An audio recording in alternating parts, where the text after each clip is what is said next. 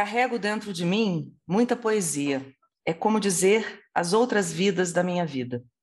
A frase do professor e mestre em literatura George Steiner, dita em entrevista no auge de seus 88 anos, me acordou essa manhã. Ali estava tudo que eu sempre havia sentido sobre poesia e nunca havia conseguido explicar. A poesia sempre foi um espanto para mim. Foi assim quando aprendi a ler e descobri que havia uma outra forma de dizer as coisas. E foi assim, aos sete anos, quando algo precisava ser dito e decidi dizê-lo em poema. Fato que reneguei anos depois e por muito tempo, até entender que aquilo talvez tenha sido, sim, e efetivamente, o maior poema que escrevi, rasgo espontâneo, primeiro corte da minha inocência. E assim sempre adiante, a poesia me salvar, a conter um universo de coisas que precisam ser ditas ou apenas escritas, descritas, convertidas em palavras, não para existirem, mas para nos espantarem em sua existência. A poesia como norte, a definir os caminhos que fazem sentido, as pessoas que merecem ser amadas, o que em mim precisa sobreviver. A poesia não como uma linguagem, mas como uma espécie de fé no humano. A poesia que eu absorvo e decoro é uma outra voz a ganhar voz em mim, a voz da minha humanidade, sempre a me lembrar quem eu sou. Enquanto leio a entrevista, leio uma ou outra mensagem nas redes sociais. Penso em como a poesia requer concentração, dessas de que o Zen ou a meditação nos ensinam. Penso que ela apenas se finge de distraída para testar quem está atento. Não se trata de decifrá-la, nunca foi esse o caso da poesia, mas de, no máximo, buscar suas pistas e, acima de tudo, estar atento a ela para se deixar afetar. E então ler e sabê-la de cor. Saber de cor vem do latim saber do coração, ou seja, aquilo que registramos vem de uma função que não é necessariamente a do cérebro ou da mente, mas de um lugar mais profundo, mais anímico, o que gosto de chamar de caminho de volta para casa. Penso em Steiner, em Pessoa, em Hilda, em Vinícius, em Mervyn, penso em Whitman, em Lorca, penso em Dylan e em Beethoven, em George, em Jobim e no canto dos pássaros que nos acordam antes de abrirmos os olhos. Aquele canto que é uma espécie de introdução a um grande silêncio. Ouvir uma outra voz que rompe dos nossos medos e condicionamentos, que fala de quem somos e de quem queremos ser. Viver com medo é a miséria mais profunda. Lembro-me de ter lido a frase atribuída a David Bowie: Eu não vou ter medo, nem da morte, nem da vida. Se a poesia sobreviver em mim, muitas vidas da minha vida vão viver em mim. Assim mesmo, em pura e bela redundância. Sejam bem-vindas e bem-vindos ao podcast As Amigas Geniais um espaço para cultivar empatia e transformar as relações de amizade por meio de literatura, escrita e arte. Eu sou Sandra Costa. E eu sou a Marina Monteiro. E no episódio de hoje, vamos falar sobre como é possível aprender, refletir e criar mesmo em situações difíceis. A nossa convidada genial de hoje é mais uma mineira, escritora, jornalista e documentarista. Ela é também membro da Academia Nova Limense de Letras, a terceira que recebemos aqui nesse podcast, e autora do web documentário Amanhã, Hoje é Ontem, transformada em um livro com o mesmo nome, sobre sua jornada na luta contra o câncer de mama.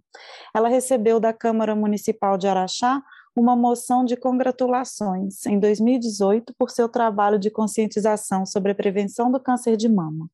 Recebeu menção honrosa e título de madrinha do Outubro Rosa pela Comissão de Saúde da Assembleia Legislativa do Estado de Minas Gerais em 2016 e menção honrosa da Comissão de Cultura em 2017 foi repórter da Globo Minas, correspondente internacional do Jornal do SBT, correspondente do Caderno de Cultura do Jornal Estado de Minas, editora de cultura da Rádio Inconfidência, onde também apresentou o programa Via Mundo. Apresentou o programa Rede, é, desculpa, apresentou o programa Agenda para a Rede Minas, programa mais antigo da emissora, no ar desde, 2000, desde 1987. Atualmente, ela é idealizadora do seu próprio canal no YouTube, onde conduz só papo firme sobre humanidades, livros e discos. Ela foi e é perennial. Ela é filha da Ivone e do Renato, ela é mãe da Maria e nos ensinou que coincidências não existem. Uhum. A nossa convidada de hoje é a genial Daniela Zupo. Seja bem-vinda, Dani. Desculpa gaguejar tanto na sua Imagina. apresentação, Dani. Imagina, é muita emoção. Essa biografia tá longa, né? Eu já estou ficando velha, e não tem como não ah. gaguejar. É longa e é, a gente gagueja, é qual a importância, né?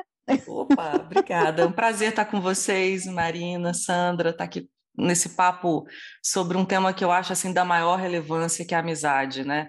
Acho que a gente vai vivendo e aprendendo que a amizade é o vinho da vida, né? Assim, para mim que adoro vinho, a imagem é, é perfeita, é, é, a gente é, aprender o sabor que vem, né, dessas relações, a importância de de ter pessoas na nossa vida que de fato são responsáveis, né, por quem a gente se transforma. Sim, e a gente começou falando que você é membro da Academia Nova Limense de Letras, e tem uma grande amiga, que é a Adriana Barbosa, que é, é membro também, escreve poesia. Você abriu falando sobre a poesia, e enquanto você estava, escolheu para falar sobre a poesia, eu estava aqui pensando: olha só, as, essa coisa das coincidências, a gente fica mesmo. Você falou que a gente não para de enxergar isso depois que a gente presta atenção, total, que as coincidências total. não existem, né? E eu estava eu pensando na Adriana, que é, foi a nossa primeira entrevistada aqui no podcast e é membro da mesma academia que você, e você começou justamente falando da poesia, que é o que ela escreve de forma lindíssima, assim. E as Adriana também não, é não professora Valdo. É, ela foi não, professora não da para. minha filha Maria. E, ah, isso, tá vendo? Ela, e ela é, que sorte, né, da Maria, porque é, ela é muito... Ficou é. triste quando a Adriana saiu da escola em que ela, em que ela estudava, ela adorava a Adriana. Tá vendo? É, As é coincidências muito... não, não pararam por aí. Não ela, param. Ela sempre continuou, impressionante. A gente vai cavando, né, Dani? Se, se, se a gente não para, é, a gente vai cavando eternamente essas coincidências.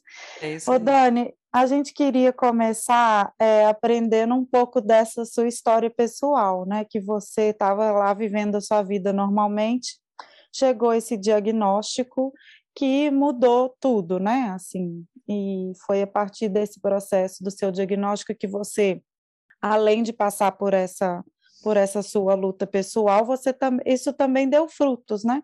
Que foi a sua websérie, foi o seu livro. Então eu queria que você contasse para a gente como que foi esse processo e como que você como que você tirou desse momento difícil essa inspiração de compartilhar seu caminho e de produzir arte, né? É, Marina, foi um. Eu, a imagem, eu gosto muito de imagens, né? E, e a imagem para mim que melhor descreve esse momento do diagnóstico, né?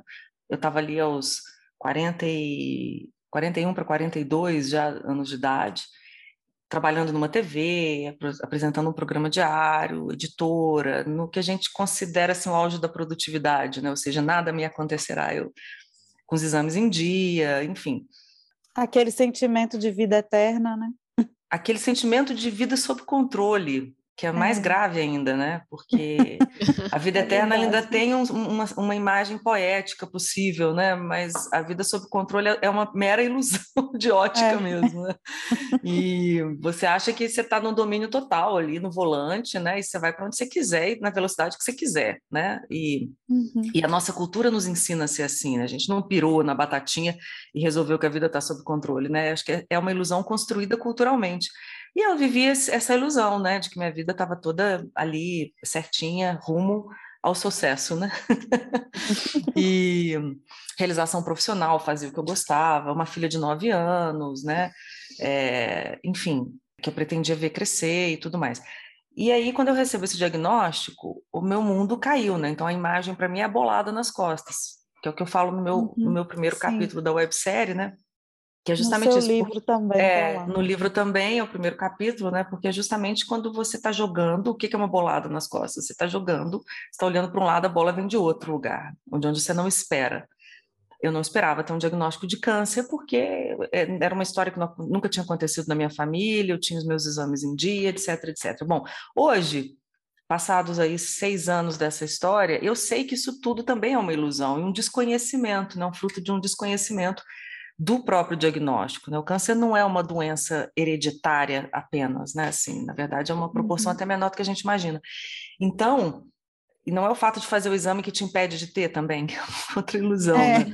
Ele vai te impedir de, de, talvez, né? Ele vai te ajudar muito no diagnóstico precoce, ele vai te ajudar muito numas, na, nas, nas chances de um tratamento efetivo, né? As chances de cura. Então, são coisas, mas isso tudo que eu estou dizendo, que são óbvias para mim hoje, elas foram é, fruto da minha experiência com o assunto. Né? E como jornalista, como mulher, naquele momento a gente tem que pensar que ali não havia, não era o mundo do Instagram, do TikTok, a gente está falando o YouTube estava começando, estamos falando de 2016, né? O, uhum. o YouTube estava começando a ser essa rede um pouco mais democrática, mas ainda não era uma rede onde você tinha, por exemplo, todas as TVs, todos os, os jornalistas e todos os as, as besteiras assim coabitando, né? Então, eu senti necessidade, estou dizendo isso para dizer que naquele momento eu senti uma necessidade de criar um documentário, uma websérie, colocar na internet, porque eu queria que ela, ela fosse acessível a todo mundo e não ser exibida na TV em que eu trabalhava naquele momento, porque ela seria mais da TV do que de todo mundo, né? Seria uma produção mais da TV do que minha e mais de um determinado público do que de todo mundo que quisesse ver, né?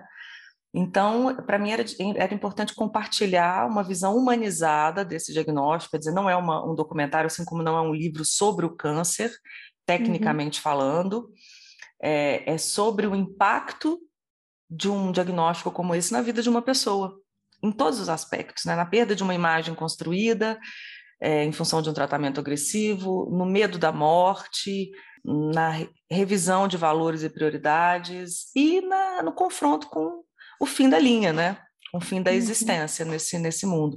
Então, é, era essa história que me interessava contar. E, ao mesmo tempo, eu sabia que ao fazer isso, porque como jornalista eu, eu, eu sei a importância da informação, eu sabia que ao fazer isso, eu estava ajudando a desmistificar um pouco esse diagnóstico, né? Eu estava ali aparecendo sem cabelos, no momento de, e aí eu volto ao início da minha fala, né? no momento em que, em que isso não, você não achava tantos videoblogs na, no Instagram de, de, mulheres que passavam por aquele tratamento, ainda era um tabu, ainda se usava muito peruca, nós estamos falando de, parece que estamos falando do século passado, né? Mas é Sim. é incrível como o mundo das redes sociais foi mudando isso, né? Na minha opinião, para o bem, assim, foi, foi quebrando um pouco com, com esses mitos e com esses tabus, mas o buraco ainda é mais fundo, né? As questões ainda são mais subjetivas. Então, eu acho que é, fico feliz hoje, passados esses anos, de olhar para trás e ver que, que, que, ali tem uma obra, sabe? Assim, ali tem uma tem um livro e tem um documentário seriado onde uma pessoa, uma mulher, aos 40 anos de idade, fala de algo que acontece com outras mulheres, 60 mil todo ano só no Brasil, e como isso é uma possibilidade de autotransformação também. E também, Dani, é um jeito de, você, de a gente não se sentir mais sozinhas, né?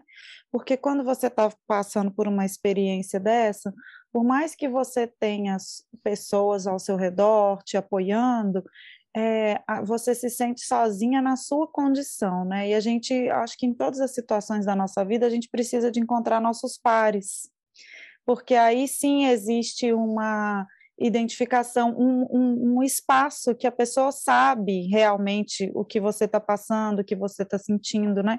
Porque ela está compartilhando de, de coisas parecidas, né?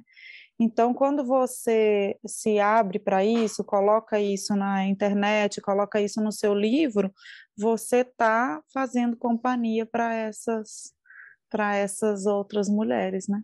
Incrível. Então, e vice-versa, né, Marina? E vice-versa, uhum. porque você também, naquele momento, quer dizer, quando eu lanço, quando o livro sai, e eu tive a alegria que, ele, que a segunda edição dele tenha saído no ano passado pela Dark Side Books, que é uma grande editora no Brasil e com uma ótima distribuição, porque até então ele tinha ficado restrito um pouco aqui às nossas Minas Gerais, né, de alguma forma, até pela distribuição.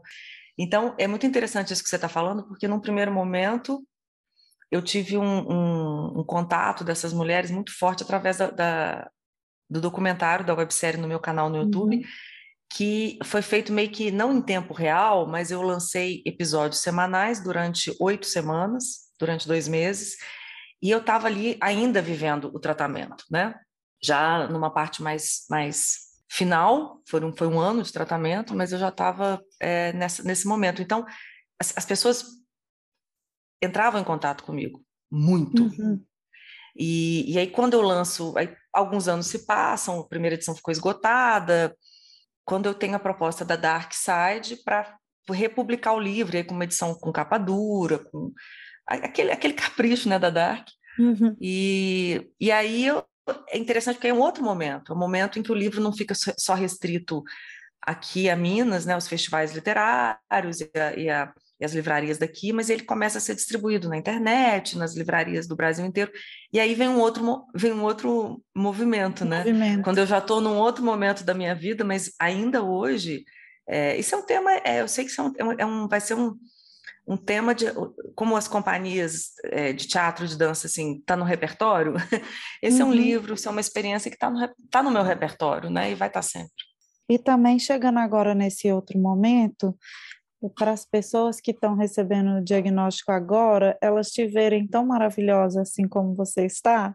né? Assim, é, você perdeu o cabelo, agora você tem esse cabelo branco maravilhoso. É, isso dá uma esperança, né, Dani? Que aí é, uma, é um outro apoio que vem também, né? Isso dá uma esperança para quem está ali ainda no, na incerteza, no medo, né? Eu acho, eu acho que esses, esses diferentes momentos de publicação trazem também para as para as mulheres diferentes tipos de apoio, né? Então, Total. bom, obrigada pela literatura... maravilhosa, obrigada pela maravilhosa, fica por sua conta, mas é. agradeço muito o carinho.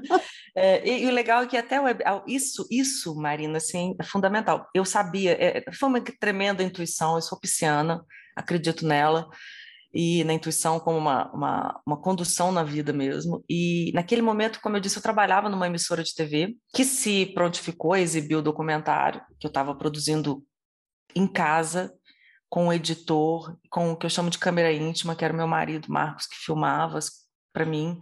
Aliás, descobrimos que ele é um excelente cameraman, talento que ele tinha, que a gente não sabia. Cameraman íntimo. cameraman íntimo. É porque, imagina, tem uma cena da... Uma da você já viu a, a, o documentário, você sabe, tem uma cena de um dos episódios, que é o Heróis, em que eu entro debaixo do chuveiro e o cabelo cai. É uma cena muito forte. Essa é uma cena que eu uhum. nunca conseguiria produzir se não fosse ele a filmar. E dificilmente, com, com muita dificuldade, ele fez isso, né? Tremendo muito, muito emocionado, porque é uma cena muito forte. É uma coisa que a gente nem uhum. sabia que ia acontecer, que ele filmou do celular. Uhum. Então, é, nesse sentido, a gente tinha esse material tão humanizado, tão verdadeiro, é, no melhor sentido da palavra documentário, que eu achava que transformar aquilo num documentário de TV, primeiro, a gente sabe que, que ele ia virar uma outra coisa, não pior, não melhor, mas uma outra coisa. Uhum. E eu, eu sabia que, que ele ia ser exibido e pronto, talvez um dia ele fosse exibido de novo. E eu tinha naquele momento uma intuição de que era algo que precisava ser do mundo, ser de quem quisesse ver. Tanto que a gente uhum. fez legendas em inglês, em alemão, e ele está lá, né? Então, assim, até hoje está lá e não estaria, ele não existiria mais com essa potência se não fosse é, o fato dele estar num, no meu canal no YouTube, né? E aí, quando as pessoas entram e descobrem e veem no meu canal no YouTube essa outra Daniela, anos depois, entrevistando pessoas, falando sobre música, falando sobre literatura é, viva, eu acho que isso é o que você falou, assim, isso, tem um, isso, isso é uma injeção de ânimo também, né? Uhum. Sim, com certeza. Bom, Dani, a gente conheceu você. Diretamente de Londres. Sandroca. Ô, ô, Dani, o sogro da Sandra que chama ela de Sandroca com K que ele é, é super moderninho. E aí, depois que eu vi ele chamando. Sandroquinha. Sandroquinha. Depois que eu vi ele chamando ela assim nas redes sociais, eu nunca mais consegui chamar ela de Sandra. não, aí não tem jeito, aí não tem jeito. É, aí é, aí é Sandroca forever. É. Forever. Bom, Dani, a gente te conheceu por meio das Perennials, né? Que é um trabalho uhum. magnífico de, de podcast e é uma fonte de inspiração para a gente e de aprendizado também, porque tanto eu quanto a Marina, a gente não tem experiência, não somos jornalistas e foi e é totalmente novo todo esse universo, né? Desde o processo de prospecção até o final de divulgação, né? Desse canal, desse meio de comunicação. E você, por outro lado, já tinha uma experiência como radialista, né? Você é jornalista. Enfim, a gente queria perguntar para você como que foi esse teu caminho, né? Como que você chegou a esse universo da comunicação falada e como que você se sente nele? O que que, o que, que você você capta dessa, dessa experiência e depois você também teve uma experiência na Alemanha. Conta um pouco dessa tua experiência jornalística dentro também do universo dos podcasts. Tá, eu vou tentar resumir porque é, eu estava contando Sandroca. eu estava aqui contando para fazer uma mini bio. Vocês me pediram uma mini bio e, e, eu vou ser jurada de um, de um concurso que também me pediu. Eu estou chegando de, de, uma temporada fora, né? E aí vieram dois pedidos de mini bio. Eu falei, gente, eu preciso atualizar esse negócio. E aí eu descobri que eu estou fazendo 30 anos de jornalismo. Então eu já estava, eu ainda continuava escrevendo. Por isso que eu gaguejei, tá vendo? Olha, não, eu continuo. Pior de tudo é que eu sou tão lerda, eu sou tão pisciana, às vezes, para as coisas que dizem respeito a mim, né? É, que é diferente quando você escreve um texto sobre alguém que você checa, e, que eu estava escrevendo na minha minha bio assim, jornalista com mais de 20 anos de experiência. Falei, não, gente, eu já cheguei aos 30 e esqueci de contar. Né? então é muito chão, porque eu me formei com 21 anos, né? Mas, enfim. Muito jovem. Estou com 50, então são 29 anos. Vou, vou fazer 30. É, Pode arredondar para 30 que. É, já, dá, né? Até porque até eu atualizar de novo essa mini bio, eu já estou chegando aos 40, se Deus quiser. Mas, é, enfim, eu, eu, eu, eu tive muita sorte, porque eu sabia que eu queria ser jornalista e eu continuo achando que eu, que eu quero ser jornalista, porque eu acho que as pessoas hoje se reinventam muito. E o que eu acho muito bacana, mas comigo isso nunca aconteceu, nunca, nunca, nunca tive dúvidas, assim, nunca passou pela minha cabeça, nem quando eu morei fora, sete anos na Alemanha. Ah, tá na hora de fazer outra coisa, né? Até porque ser jornalista na Alemanha não rolava naquela época, porque a gente não tinha esses recursos todos, então eu tinha que ser integrada a uma equipe, e eu estava sempre atrás, né? Então eu só consegui ser correspondente mesmo internacional, trabalhar com o Brasil, continuar trabalhando com o Brasil, não em alemão sempre, né? Assim, na, na escrita e, e etc. Então eu, eu me formei para trabalhar em rádio, eu era louca com rádio, sempre naquele momento. Hoje as pessoas que nos escutam, da, né, os, os millennials, ou enfim, essas novas gerações aí, eles devem achar graça, porque rádio é um veículo meio dinossáurico, né? embora eu acho que ele continua funcionando. Uhum. É, e o podcast é um novo programa de rádio, é né? É um novo só rádio. Que, é. só que em outro lugar, mas é, eu ainda acredito muito na força do rádio, num outro lugar, uma outra potência, mas eu acho que ele ainda faz sentido. E eu queria muito trabalhar com voz, trabalhar com música, trabalhar com cultura. Então, eu, o rádio era o meu caminho natural. E assim foi, foi meu primeiro emprego. Só que a televisão me, me, me resgatou, assim, dessa, desse amor, me levou. Eu fui trabalhar logo na sequência para uma TV aqui de Minas e continuei trabalhando em TV até ir para a Alemanha. É, onde eu fui também correspondente internacional do SBT, então também estava no vídeo. Quando eu volto da Alemanha, aí eu volto assim, não, decidida a trabalhar com cultura, que era que eu já tinha trabalhado eventualmente nas minhas experiências, já tinha trabalhado em várias emissoras de rádio, TV, né? mas eu nunca tinha conseguido me dedicar exclusivamente à editoria de cultura. E aí, quando eu volto da Alemanha, eu falo, não, agora eu, eu vou tentar focar nisso. E eu consegui, né? Eu fui trabalhar em, em rádio como editora de cultura, como você disse no início. Depois fui para a TV, que, era uma, que é até hoje é uma TV pública, eminentemente cultural. Então eu fiquei ali uns até receber o diagnóstico de câncer e ter que parar com tudo, eu estava completamente mergulhada na editoria de cultura, onde eu fiquei, ah, eu sou um pouco ruim com contas, mas acho que eu fiquei uns oito anos trabalhando uhum. só exclusivamente com cultura, fiz uma pesquisa profunda na música popular brasileira, que era o foco da rádio onde eu trabalhava, que é uma rádio de música popular brasileira. E, e, quando eu desci, quando depois de um ano em tratamento, onde eu na verdade não fiquei parado, escrevi um livro, fiz um documentário, como vocês disseram, aí eu vou para o meu canal que já estava ali para postar o, a websérie, eu falo, bom, agora eu tenho essa ferramenta aqui, o que, que eu faço com ela? Eu comecei a, fa a, fazer o que eu, dentro desse universo da, da, da editoria de cultura, que sempre foi minha grande vocação, as minhas duas grandes paixões e as minhas duas grandes pesquisas sempre foram música e literatura, mais do que cinema, teatro, dança, etc. E aí eu mergulho nisso, começo a fazer resenhas num primeiro momento de livros e discos, depois eu começo a fazer entrevistas, aí as meninas da, da, da do, das Perennials, né, que já estavam ali formatando, começando a formatar o projeto, elas me chamam para compor o grupo, né, Fernanda, Natália, Cris e eu, e a gente, na verdade, acho que a gente teve essa sacada de fazer, acho que fomos um, uma das primeiras no Brasil a fazer um podcast sobre envelhecimento feminino, que é hoje um tema muito em voga, mas ali que naquele momento, acho que foi 2019, uhum. é, não era. Foi o primeiro podcast que eu ouvi na vida. É, olha que honra. E, é um, e, é, e, era um encontro de quatro mulheres muito diferentes, né? Todas do, do universo da comunicação, da publicidade ou do jornalismo, mas todas nós, assim, com personalidades muito diferentes. Então, eu brincava que era uma, meio, uma, meio as panteras, assim, do, do envelhecimento feminino, porque cada uma vinha, vinha com, sua, com o seu cabelo, com a sua personalidade, com o seu jeitão.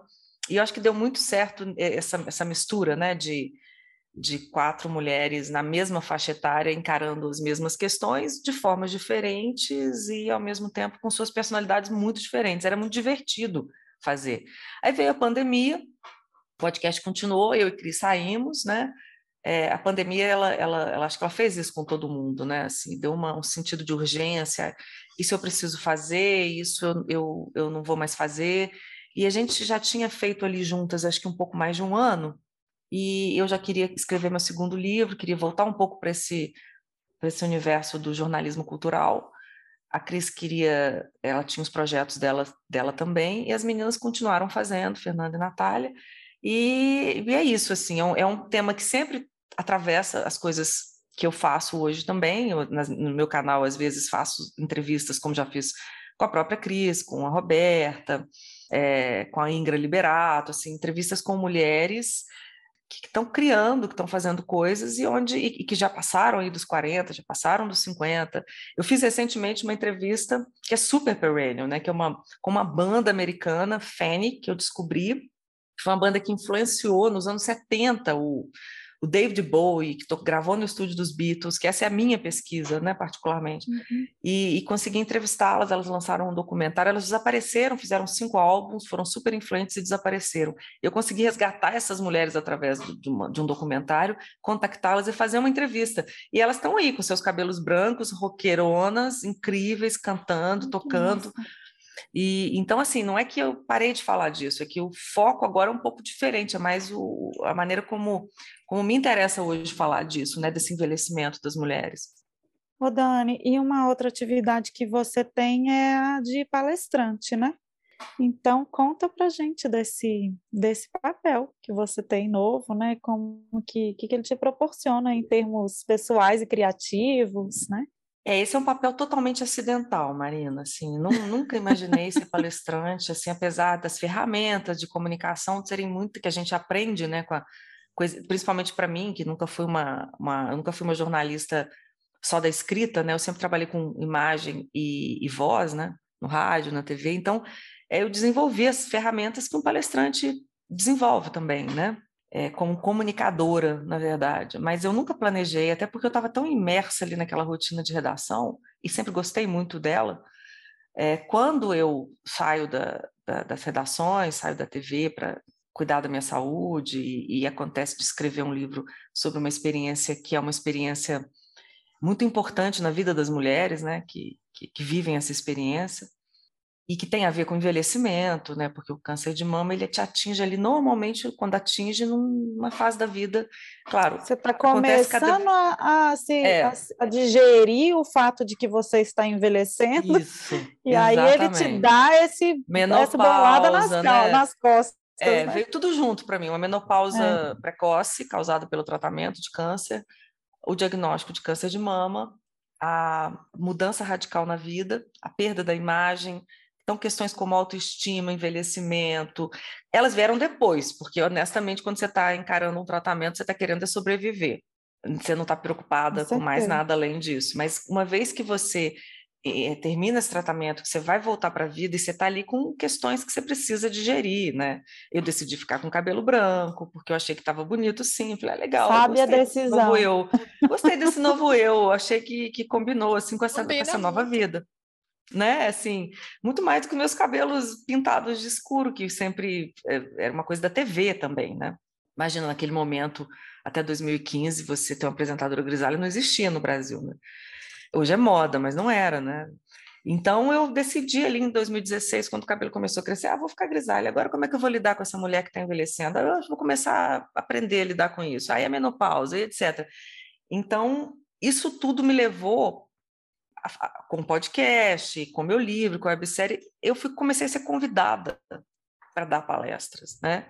Sobretudo no Outubro Rosa, porque realmente tenho algo a dizer às uhum. mulheres, né, que estão passando sobre por essa experiência. Eu não sou eu não sou uma mulher que teve um diagnóstico, sou uma jornalista que, que criou uma obra a partir dessa experiência. Então, isso realmente o mercado foi foi me convidando e eu comecei a falar para mulheres, para mulheres e homens, enfim, para empresas, para é, hospitais públicos, para uma série de, de para mulheres que estão vivenciando o diagnóstico ou não. É, a questão da prevenção é uma questão que eu trabalho muito também. Então, hoje eu, eu, eu sou também uma palestrante e tive a, alegria de recente, muito recentemente, assim, há, há poucas semanas mesmo, eu recebi um convite é, do time Eva, que é do sul do Brasil, que é um novo braço de uma startup que já se dedica à educação corporativa, então eles oferecem palestras, workshops, treinamentos, e eles foram a primeira, são a primeira empresa do Brasil a criar um braço totalmente voltado para profissionais mulheres, para palestrantes mulheres, né? Então, eh, eu faço parte desse casting a partir de agora e eu estou achando bacana porque, de fato, eu abracei essa questão do feminino e foi uma coincidência, né, Marina? Só que não, mais uma dessa, desse olhar atento. Quer dizer, eu tenho, eu tenho percebido, interessante que um amigo meu que é curador, que me disse isso uns anos atrás, ele falou, você percebeu que você entrou numa pesquisa do feminino dentro de tudo que você faz? Eu não tinha notado, assim como eu não tinha notado que a minha mini bio estava desatualizada, até vocês pedirem. Então, assim, eh, são, são essas questões que vão acontecendo na vida da gente quando você se abre para elas, quando você se abre para a verdade da, da, da, para as coisas que você acredita, né? Assim, e para aquilo que te interessa. E quando aquilo ocupa um espaço verdadeiro na, na, na tua vida, é incrível como as coisas vão, ainda que demorem, elas vão naturalmente te levando, pra, te abrindo outras portas. Né? Então hoje eu sou também uma palestrante. Ai, que demais essa, essa, essa trajetória né, de descoberta, de reconhecimento de si própria. Então, a gente queria saber agora, né? Quais são os seus projetos atuais e os futuros? O que, que você planeja aí para os próximos meses, anos? Enfim, o que, que você anda criando de diferente? Sandroca, eu sou uma inquieta, né? Para o bem e para o mal é, para o bem, porque as coisas legais acontecem na minha vida, os projetos legais, eu me abro para eles, e, e para o mal, porque eu também não esquento muito lugar, né? Assim, sempre foi assim na minha vida. Eu tenho uma inquietação que às vezes eu me, me, eu me questiono sobre isso, sabe? Assim, bem honestamente. Tipo, não era melhor você ter ficado ali quietinha fazendo aquilo? Olha lá, fulana ou fulano, ou Beltrano, estão ali há 30 anos fazendo, não é legal? Não é legal o cassino do Chacrinha, não era legal? O cara ficou a vida inteira fazendo isso? Não é legal você ser aquela pessoa que sempre né, vai, vai apresentar aquele programa de rádio, ou aquele programa de TV, ou escrever naquele jornal. A minha vida é, é, é até a, a, a ida para a Alemanha, você sabe disso, você mora no exterior também. Não sei se no seu caso foi planejado, no meu caso também não foi, mas eu chegou um momento que eu estava ali que ninguém mais achava que eu ia voltar e eu voltei, né? É, então, depois de sete anos. Então, eu acho que eu, eu, eu, ao mesmo tempo que eu estou sempre fazendo coisas novas e me abrindo para o novo na vida, eu nunca estou planejando muito, sabe? Porque já, eu já entendi que não funciona comigo, assim, não funciona planejar, porque eu não resisto quando as coisas acontecem e aparecem e os chamados vêm e eu falo, eu vou testar, é, lá vou eu de novo. É, mas o que eu posso dizer assim. é, e é uma coisa. É, é, eu, hoje eu Hoje eu vivo mais em paz com isso, porque acho que isso me ajudou muito no momento da minha vida em que eu podia ter ficado ali parada, como diz aquela canção do Roberto de Erasmo, sentada na beira do caminho chorando, uhum. é, porque alguma coisa se perdeu, né? E isso me ajudou muito no momento em que eu tive que me reinventar profissionalmente. É, essa reinvenção ela não foi só fruto do meu desejo, ela foi fruto dos acontecimentos. Eu tive que fazer alguma coisa diferente do que estar tá na redação trabalhando, né? Então eu hoje aceito isso como uma, uma ferramenta importante, né? Essa inquietação, ela foi uma, ela, ela foi uma pedra de toque na minha vida, mesmo quando as condições eram desfavoráveis. Né? Mas hoje é, eu estou muito, muito animada com essa ideia de falar é, de entrar num time feminino novamente, depois das perennials, né, de trabalhar com mulheres, de desenvolver essa mentoria, de, de temas que podem ser interessantes, de, de falar para mulheres nessas palestras pelo Brasil inteiro, isso é uma coisa que está me motivando muito, porque eu acho que eu, eu cheguei num ponto da minha vida aos 50 anos, 30 de jornalismo, todas os, todas as, as, as, os, os acidentes de percurso, e tudo que eu aprendi com tudo isso, eu acho que está na hora de eu passar isso para frente. Está na hora uhum. de, de, de, entregar isso para outras mulheres também. Eu não tinha enxergado, não tinha tido essa visão. Foi preciso que esse convite aparecesse para que eu enxergasse, né? Que tem algo aqui para ser dito, sim. E estou muito animada com as conversas do meu canal. Eu tenho conseguido fazer um jornalismo cultural que eu sempre quis fazer, agora, de uma maneira independente ainda sem patrocínio, com muito amor, com muita paixão, né? É, eu jogo esse conteúdo. Sabemos bem o que é isso. É, exatamente. É um absurdo, né? Que essa mulherada incrível como nós ainda é, fazendo um conteúdo tão programa de vocês. A gente está vivendo de amor até hoje. Né? É, mas é melhor viver de amor que de ódio. Então vamos em frente, é, uma hora certeza. a coisa vai, não é? Com eu, certeza. Eu, eu, exatamente, eu estou nessa vibração também. E, e às vezes outras coisas vêm que te permitem continuar fazendo isso aqui né? Então eu acho que a gente tem que ter esse olhar assim panorâmico. E o meu segundo livro, que deve sair no ano que vem. Ah, que legal. Espero que pela Dark Side também, é, já está com eles, a gente já está estudando essa possibilidade, que é uma outra história, que eu abro um outro capítulo. A literatura é, sempre foi uma grande paixão, também não planejei ser escritora, mas gosto dessa, desse exercício, e então é isso que está na, na, no campo aí, de, no horizonte. então vamos para os nossos quadros? Bora, Bora o lá. Nosso prime... O nosso primeiro quadro é Minha Amiga Genial. Sandroca, compartilha com a gente uma amiga genial. Bom, hoje eu queria falar da Talita. A Talita foi a primeira pessoa que eu conheci quando eu entrei na faculdade. A gente literalmente se conheceu pedindo dinheiro num farol, né, no semáforo durante o trote. E desde então sempre fomos muito próximas, eu sempre ficava na casa dela depois das festas, mesmo com o passar dos anos, óbvio, com momentos de maior proximidade e outros menos, né? É, menos proximidade, é, a gente sempre se gostou muito, a gente sempre se, se admirou demais. E durante a pandemia foi um momento que a gente se aproximou, eu e ela e mais uma outra amiga, que é a Mariana, e por conta disso, né, a gente estava ali todo mundo separado e era as duas, as três poderiam se encontrar, né, facilmente por conta do Zoom. Eu, eu era a única que tinha saído de São Paulo. E então é uma amiga muito especial, gosto muito dela. Beijo, Talita. Beijo, Talita. Beijo, Talita. Dani, você quer compartilhar com a gente uma amiga genial? Claro, é, eu fiquei pensando, quando, você, quando, vocês me propuseram esse quadro, né, e eu, eu, eu, e a minha, eu tenho, eu, apesar de transitar num meio de muita gente conhecida, né, famosa, como jornalista, e algumas até são mais próximas, são amigas, mas eu fiquei pensando numa amiga que não é famosa, nem é jornalista, mas é uma amiga de adolescência, que é a Marcelinha, né, a Marcela Rocha, é, que também, assim como com a Sandroca, uma amiga que recentemente voltou mais para minha vida. E, e, e, nesse retorno eu percebi o tanto que ela foi importante. Eu acho que eu não tinha percebido isso naquele momento né, da vida.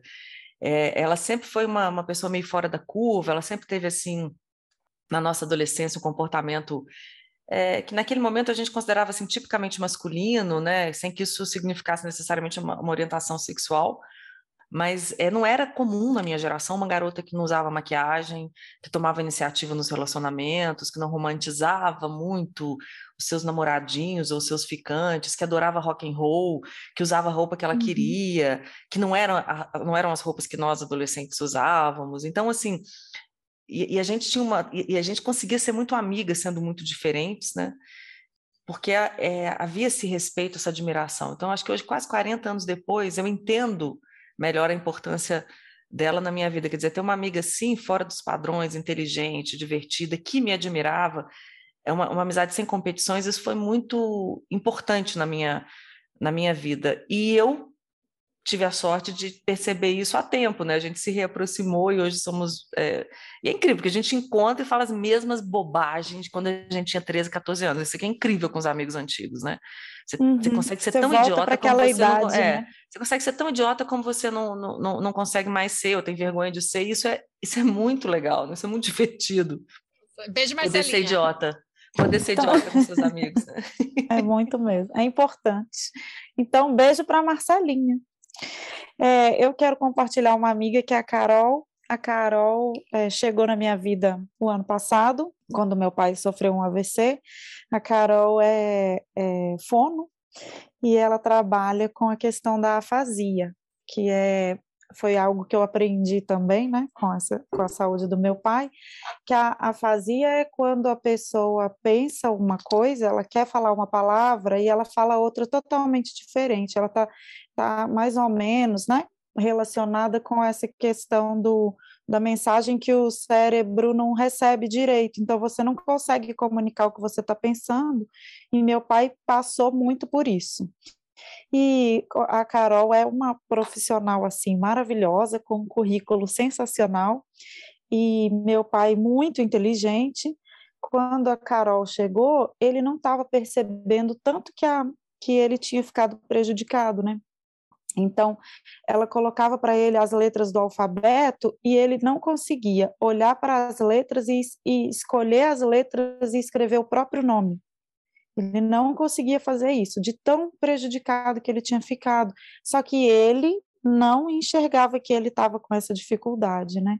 E aí ele, a Carol ia embora e ele falava assim para mim: "Você tem certeza que essa profissional é boa?" E eu falava para ele assim: "Por quê, pai?" Aí ele falava assim: "Ela é totalmente despreparada. Ela traz aqui o alfabeto para mim, como se eu não soubesse o alfabeto."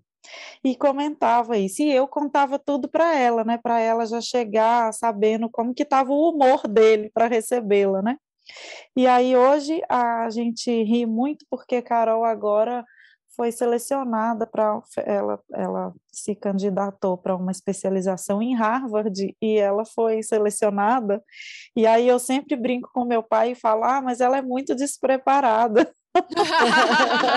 ela, tá, ela é muito despreparada para você, né, pai?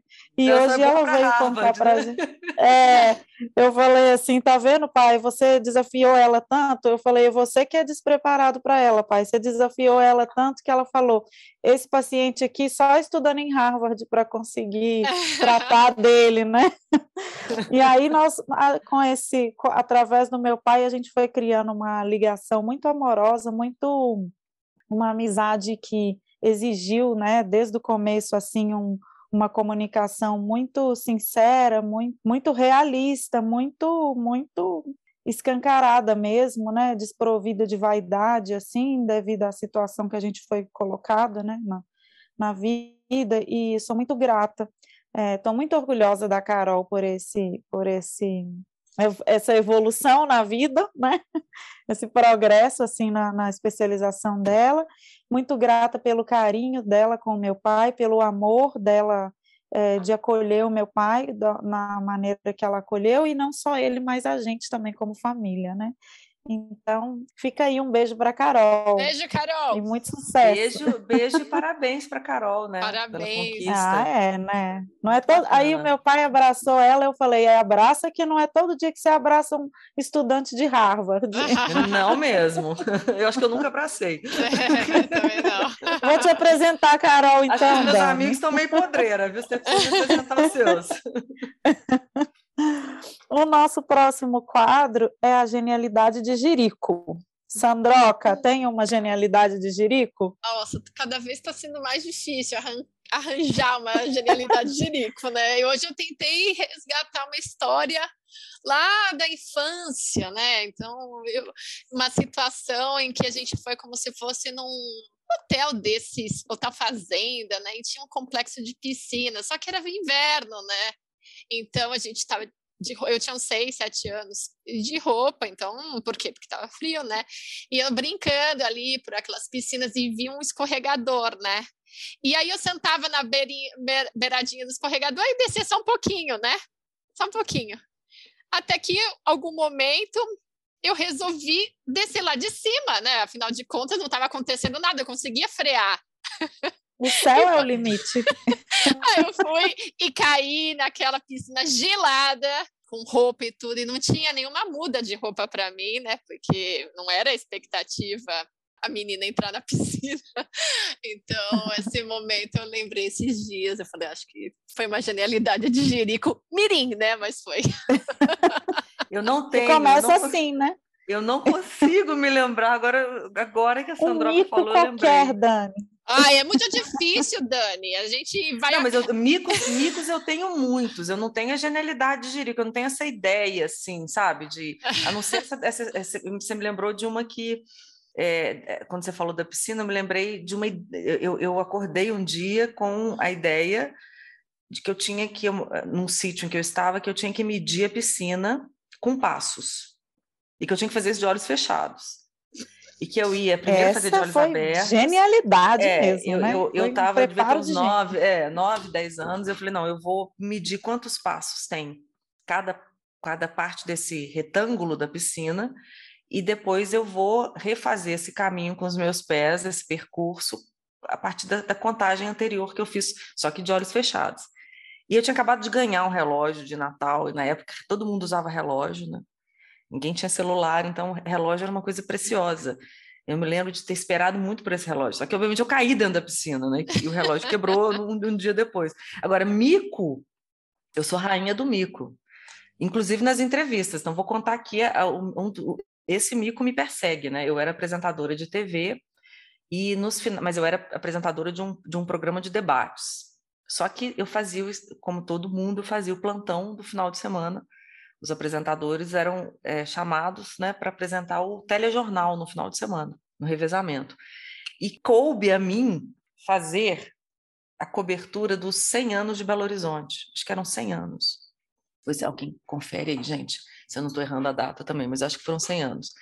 E eu estava ao vivo, eu estava acostumada a fazer ao vivo, isso não era, não era problema para mim, mas eu não, não, era muito aquela pessoa do, do telejornal, né? E aquela jornalista do telejornal que lidava diariamente com hard news, não, eu estava muito mais na coisa do debate e tal. E aí, na época, o presidente era o Fernando Henrique Cardoso. Mas muitos de vocês nem lembram disso que estão nos ouvindo, mas tudo bem. E a gente tinha um programa na TV brasileira que chamava Caceta e Planeta, que muitos de vocês também nem sabem do que eu estou falando. Tudo bem, era um programa de humor. E um dos personagens lá dos atores, dos humoristas, ele tinha um personagem que era a versão dele para o presidente. E ele sempre mudava o nome do presidente. Eu adorava o Caceta e Planeta. Então era o Fernando Henrique Cardoso, que virava Fernando Henrique Nervoso, Fernando Henrique Gostoso, dependendo da cena em que ele estivesse. E eu estava sentada na bancada do telejornal, o presidente chega, me manda um correr para entrar ao vivo, e, e, aí eu falo, mas o que, que eu vou dizer? Ele fala, não, não, não, não, vamos jogar a imagem e você vai narrar você tem um ponto, né, aquela, aquele aparelhinho que põe, no, põe na, no seu ouvido do apresentador e alguém vai te dizer mais ou menos o que você tem que dizer, porque eu não sabia o que eu ia ver. Era se tratava basicamente de em tempo real assistir aquelas imagens e narrá-las de uma maneira meio idiota que o jornalismo faz, porque você já está vendo ali, você não precisa de ninguém para te dizer, olha, o presidente acaba de entrar ali na igreja São José e o, bom, fica uma narração para quem pra, é quase uma narração para quem não, não, não tem a, a, a visão, né? Mas naquela época se tratava mesmo de, enfim. E aí é, o diretor de imagens cortou para mim, porque até então eu, me, eu ficava vendo as imagens e aquilo me dava um certo tempo, junto com o ponto, de narrar o que eu estava vendo, com pausas. Uhum. Quando a imagem, quando eu vejo pelo retorno que eu estou no ar, eu fiquei nervosa e comecei a falar, e aí o Fernando Henrique Cardoso virou, ficando Fernando Henrique, Henrique gostou. Né?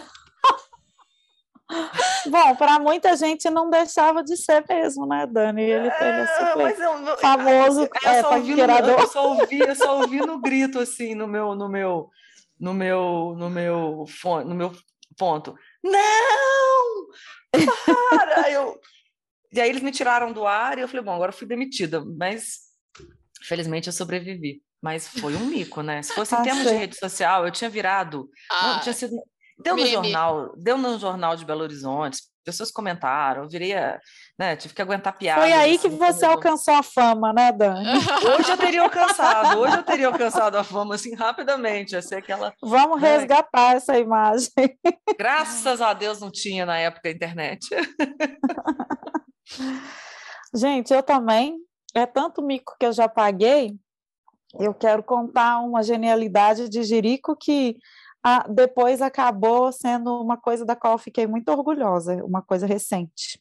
Você morou na Alemanha, você sabe, né, Dani, que o povo lá faz nudismo, nada pelado, a relação com o corpo é muito mais legal, né, menos erótica, assim. E aí eu tava, fui num casamento lá agora nas férias, né, com a, com a família da, do, da minha irmã, do meu cunhado, e numa cidade no interior, chama Rilazingen, fica na, na à beira do Reno, é uma cidade pequenininha, mas um lugar muito bonito, e tava aquele calor de 40 graus, e a gente passeando com as crianças no sol e tal, o dia todo, e eu assim, nossa, eu vim, a gente veio para a beira do rio e eu não trouxe nenhum biquíni, nada, e eu doida para entrar naquela água.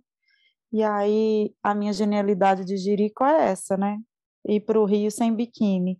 E meus sobrinhos entrando na água, e eu adoro água, né? Meu cunhado nadando e tudo. E eu falei, nossa, amanhã eu vou trazer biquíni. Depois eu pensei assim, amanhã, amanhã nem sei se vai existir, amanhã nem sei se vou estar aqui na beira desse rio. Aí vem a parte que eu me orgulho, né? Porque eu arranquei a roupa e eu fui de calcinha e sutiã e nadei e me esbaldei naquela água deliciosa e foi ótimo porque realmente amanhã não existiu porque a gente não voltou no Rio. Então, tá vendo? Foi a, tá vendo? Foi a genialidade. A genialidade de preferência pelada. E, nossa, eu só não fui pelada porque era na frente do meu cunhado e a gente não tem essa cultura, né? Se ele Total, fosse é, alemão, é, eu ia. e, e também estava assim, o tio do meu cunhado, tinha umas pessoas ali que eu falei, não vai rolar, né? A calcinha e sutiã já tá bom para começar. Tá, já, já é. é, já. E, é isso, e é isso, né? Assim, é, é realmente uma outra relação, ninguém te olha, ninguém é, é muito. Te julga. É, né? é muito, muito. É, livre. Livre, isso. Então, e o nosso último quadro é a dica genial. Tem uma dica, Sandra? Sandroca? Eu tô, eu ainda não terminei, mas eu tô terminando. É o livro da Chimamanda, que é o Americana, Americana. Ah, maravilhoso. E é uma leitura muito incrível e tem me feito refletir muito sobre o meu processo de imigração, né, de, de, de vinda para para cá, para Londres, porque ela tem um olhar muito perspicaz sobre essas diferenças culturais, claro, né, sob uma perspectiva de uma mulher negra, que é a personagem principal, e tem também um personagem que é um personagem masculino, negro, mas é, eu acho que no fundo também tem algumas coisas que ainda dá para pegar que é sobre essa noção né, de um país mais desenvolvido e alguém que chega de um país menos desenvolvida no sentido econômico, né? É, dentro dessas estruturas de países colonialistas e, e colonizados. Então, para mim tem sido uma, uma lição assim de, de, de, como você tem que estar sempre atento às, às, às situações mínimas, né? Que, que, que a gente é, acha que, ah, beleza, é diferença cultural. É, é assim, mas às vezes tem algumas outras coisas que não são só isso, né? Então, é, o livro dela, além de ser um entretenimento delicioso, que é um longo entretenimento, né? São 600 páginas, mas, ah, mas tem é sido... Muito bonito esse livro. Tem sido muito legal para mim. Então, americana. Ô, Sandra, esse livro me fez acordar para um pensamento que é assim: a gente não traz para a consciência, né? Que é uma coisa que a gente sabe, mas não está ali na consciência. Que foi nunca mais, é, nunca, você nunca tinha olhado para um um faxineiro negro no metrô de Londres ou de Nova York ou de Boston e pensado que ele é um estudante de uma universidade renomada, né? Uma Ivy League ou um uhum. estudante de Cambridge ou de Harvard, né? A gente nunca nunca teve esse olhar assim, e esse livro fala é. muito disso para a gente, assim, de, do preconceito nesse nesse extremo, né? E desse e desloca a gente para esse para esses pensamentos, assim, para esses olhares, né? É muito muito importante esse livro. Gostei muito também. E é uma autora da... muito importante, né? Eu é. acho que ela está se estabelecendo cada vez mais, assim, como uma uma pensadora, uma autora relevante dos nossos tempos, assim. Também maravilhosa, né? Ai, Nossa, é. que linda, que é. estilo. Mulher, que deusa. É. é. E você, Dani, tem uma dica pra gente? Muitas, né, é, Dani? Tenho muitas. Vou dar duas rapidinho aqui. Uma que eu não posso deixar de dar, de uma série, que eu acho que tem tudo a ver com o podcast de vocês, que é Grace and Frank. Uma das minhas séries Ai, favoritas. Com as uhum. maravilhosas Jane Fonda e Lily Tomlin, né? É, é, são sete temporadas, se não me engano, sobre essas duas mulheres incríveis e super diferentes. E, e é isso, né? Porque é a primeira série que eu, que, eu, que eu acho produzida sobre duas mulheres na maturidade, todas duas acima dos 70 anos, e onde tudo ali, onde elas recomeçam a vida, né? elas se separam, ficam uhum. amigas, abrem um novo negócio, e é muito bacana aí, que eu acho que tem muito a ver com, com o podcast de vocês, é como elas vão desenvolvendo, essas duas mulheres super diferentes vão desenvolvendo essa relação de amizade na maturidade. São muitas diferenças. A gente sempre acha que, que, é, que é difícil essa convivência, sobretudo quando a gente vai ficando mais velho.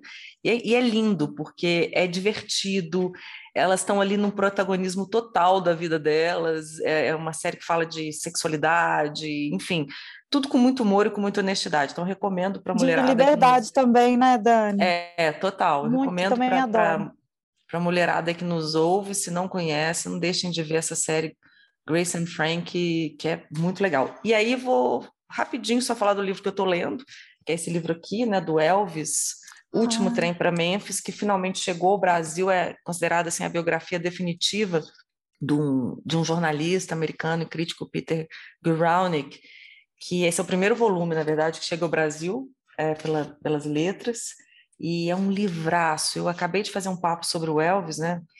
Agora, no dia 16 de agosto, completou-se 45 anos da morte dele, e é muito interessante. E a gente tem a cinebiografia, né, que está rolando aí nos cinemas do, uhum.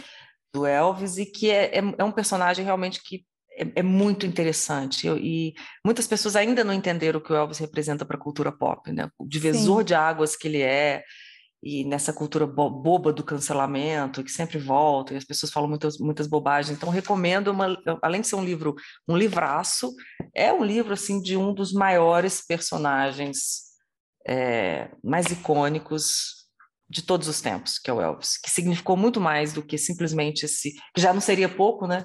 Uhum. essa revolução musical né, que ele representa. Eu quero indicar a série brasileira é, Bom Dia Verônica. Eu assisti a primeira temporada, achei muito legal.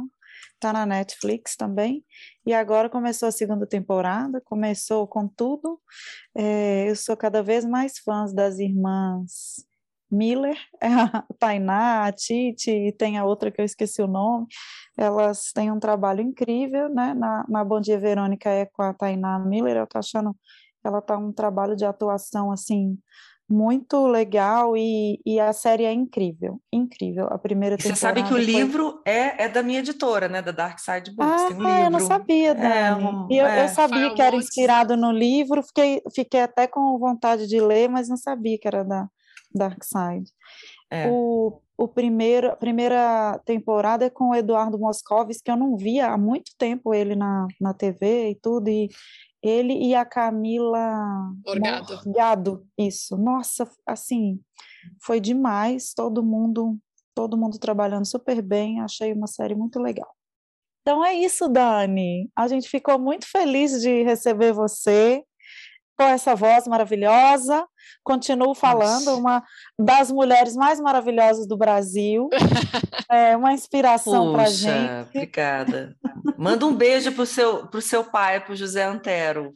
Pode deixar que eu vou mandar, eu vou falar para ele. Falamos dele tá que hoje, inaugurar. Né? a gente já tinha a... falado antes de começar, manda um beijão para ele. Sim. Prazer conversar com você, Marina, você, Sandroca. Ah, parabéns pelo projeto. Acho um tema super feliz que vocês escolheram para reunir essas vozes aqui, tanta gente bacana, e fico feliz de estar nessa galeria é, do programa, ao lado de outros convidados tão incríveis e tão interessantes. Obrigada pelo convite, foi uma delícia essa conversa. Foi uma Obrigada. alegria te conhecer mais, Dani. Estamos muito felizes. E antes de finalizar, a gente gostaria de convidar as nossas ouvintes e os nossos ouvintes para participar do nosso clube de leitura, As Amigas Geniais. Os eventos estão sempre abertos no Simpla, é só acessar nosso link na bio, arroba As Amigas Geniais no Instagram e se inscrever. A gente lembra também que toda terça-feira tem podcast novo com entrevistas geniais, literatura, arte e muita inspiração.